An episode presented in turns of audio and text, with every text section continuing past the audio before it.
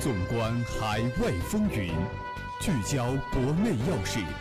网罗荆楚之声。这里是武昌理工学院广播台新闻动态。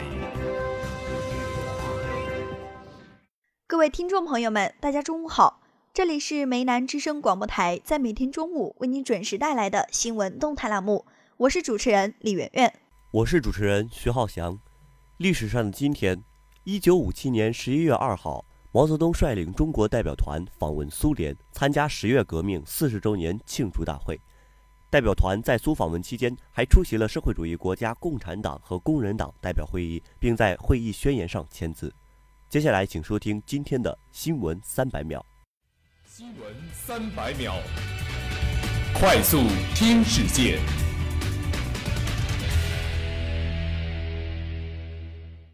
新华社北京十月三十一日电，国际乒联十月三十一日公布了对马龙、樊振东和许昕在中国公开赛上弃赛事件的处罚决定，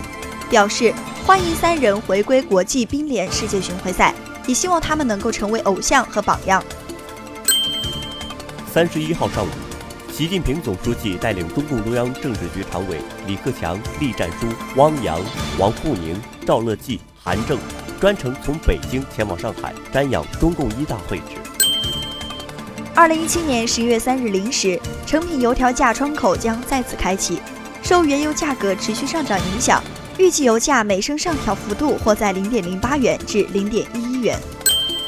十月三十一号，北京住房租赁新政正式实施，监管和服务平台同步上线。据了解，住房租赁监管平台将通过接口方式对各类市场主体运行的网络交易平台进行管理。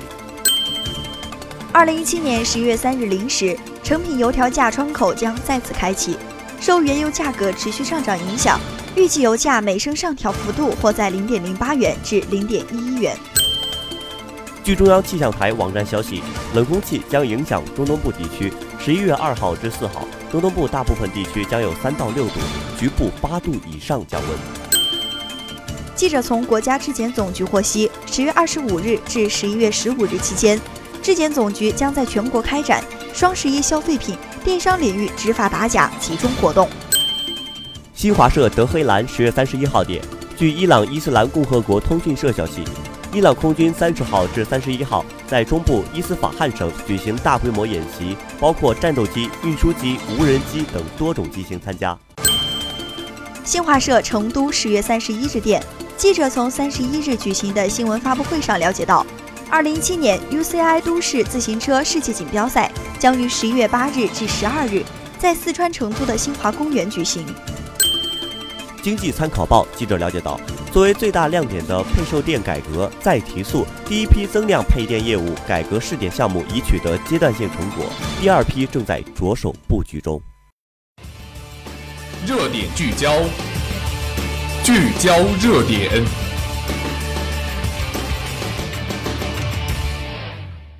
下面让我们共同关注国际新闻。联合国安理会强调保护武装冲突中儿童权益。新华社联合国十一月一日电。联合国安理会十月三十一日发表主席声明，强调保护武装冲突中儿童权益的重要性。声明敦促冲突各方准许安全、及时、不受阻碍地向儿童提供人道主义援助，尊重联合国人道主义机构及其合作方的工作。声明说，安理会谴责武装冲突中招募和使用儿童、杀害、强奸、绑架儿童、袭击学校和医院等行为，要求所有冲突方立即停止这些做法。并采取特别措施保护儿童。声明强调，武装冲突方必须严格遵守国际法规定的在武装冲突中保护儿童的义务。声明强调，任何儿童都不应被非法或任意剥夺自由。声明呼吁所有冲突方停止拘禁儿童，停止对儿童的酷刑和其他不人道的处罚。安理会强调，必须对受武装冲突影响的儿童提供及时和适当的援助。帮助他们重新融入社会和恢复正常生活。接下来，让我们共同收听今天的国内新闻：双十一消费品电商领域执法打假集中行动启动。记者从国家质检总局获悉，十月二十五号至十一月十五号期间，质检总局将在全国开展双十一消费品电商领域执法打假集体行动。据了解，质检部门将多措并举开展电商消费品质量违法案件线索摸排，因地制宜开展本地区生产的服装鞋帽、家用电器等十类重点消费品在网购平台交易信息的摸索工作，加强曝光力度，组织开展明察暗访活动等多种形式获取案件线索，进一步发挥电子商务产品质量打假维权协作网的作用。同时，各地区质检部门将严格依法组织电商消费品违法案件查办工作，集中查处一批群众反映强烈的电商消费品质量违法案件，对查实的案件及时通报电商平台，加强与公安等部门的协调配合，集中曝光典型案例。对本辖区内区域质量问题突出的电商消费品，将推动地方政府牵头开展区域整治。总局还将组织对双十一期间的重大违法案件开展督查督办工作。下面让我们共同关注校园新闻：课外时间体育锻炼计入体育课成绩；课外时间跑步、骑行等将计入体育课的成绩。课外不锻炼很有可能会挂科。武昌理工学院本周一出台新规，针对大一、大二学生推行体育课程改革。对体育课平时成绩构成作出调整，将体育课程平时成绩与大学生课外体育锻炼紧密结合。课外体育锻炼情况将影响体育课期末考试成绩。该校体育教研室主任王德平介绍，如今体育成绩的构成分为两大部分，分别是期末技能考核与平时表现，两者各占一半分值。课外体育锻炼就属于平时表现中的课外作业部分。作业主要是由体育老师布置的课外锻炼任务，即用某健身软件打卡的作业项目。不同年级练习不同体育项目的男生和女生，每月运动量都有相应的明确规定。使用过程中，学生认证通过 APP 之后，有训练、跑步、骑行、行走四个模式。自行选择模式后，点击定位，系统便会记录下学生跑步的路线和总里程数。系统还会有语言提示以及月记录。学生用 APP 完成课后锻炼作业后，点击保存记录，系统便会自动进入记录。每到月末，任课老师根据学生运动量情况给予评分。王德平说：“如今大学生的体质状况日益下降，新规旨在强化学生课外锻炼，引导和帮助大学生提高参加体育锻炼的主观能动性，养成每天锻炼的好习惯，提升身体素质。”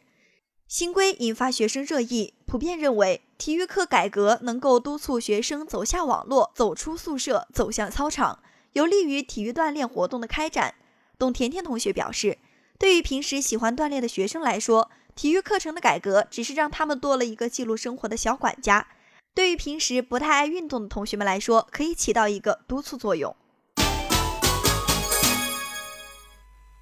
接下来，让我们共同关注武汉本地新闻。武汉成功入选世界设计之都，此前全球仅二十二座城市。巴黎时间二零一七年十月三十一号下午五点三十分，北京时间十一月一号零点三十分，经联合国教科文组织评选批准，武汉市正式入选二零一七年全球创意城市网络设计之都。武汉别称江城，湖北省省会，中部六省唯一副省级市和特大城市，中国中部地区中心城市。全国重要工业基地、科教基地和综合交通枢纽。今天，武汉在原有的定义上又多了一张世界级名片——世界设计之都。联合国教科文组织于2004年创立了全球创意城市网络，致力于发挥全球创意产业对经济和社会的推动作用。分为文学之都、电影之都、设计之都、音乐之都、媒体艺术之都、民间艺术之都以及烹饪美食之都，共七个领域。各领域每年评选一次，因设计的科技创新含量最高，设计之都的申请在七大类中竞争最为激烈。武汉获批前，全球共有一百一十六个城市加入了创意城市网络，其中二十二个城市成为设计之都。中国的深圳、上海、北京先后获批。从二零零九年开始准备，武汉深都可谓八年磨一剑，也经历了重重考验。联合国教科文组织秘书处于今年七月上旬进行了资料初审，从八月二十五号开始，上述十二个城市作为候选城市，由现有二十二个设计之都城市、非政府组织、独立专家对其启动评审工作，于十月底前完成并公布评选结果。武汉成功入选。节目的最后，让我们共同关注武汉市今明两天的天气状况。今天周四，最高温度二十三摄氏度。最低温度十一摄氏度，明天周五最高温度二十三摄氏度，最低温度八摄氏度。如果你想了解我们的更多内容，请关注武昌理工学院广播台官方微博、微信，互动群号是幺零八六二二六零五。以上就是本期新闻动态的全部内容。主持人李媛媛、徐浩翔，感谢您的收听，下期节目我们再见。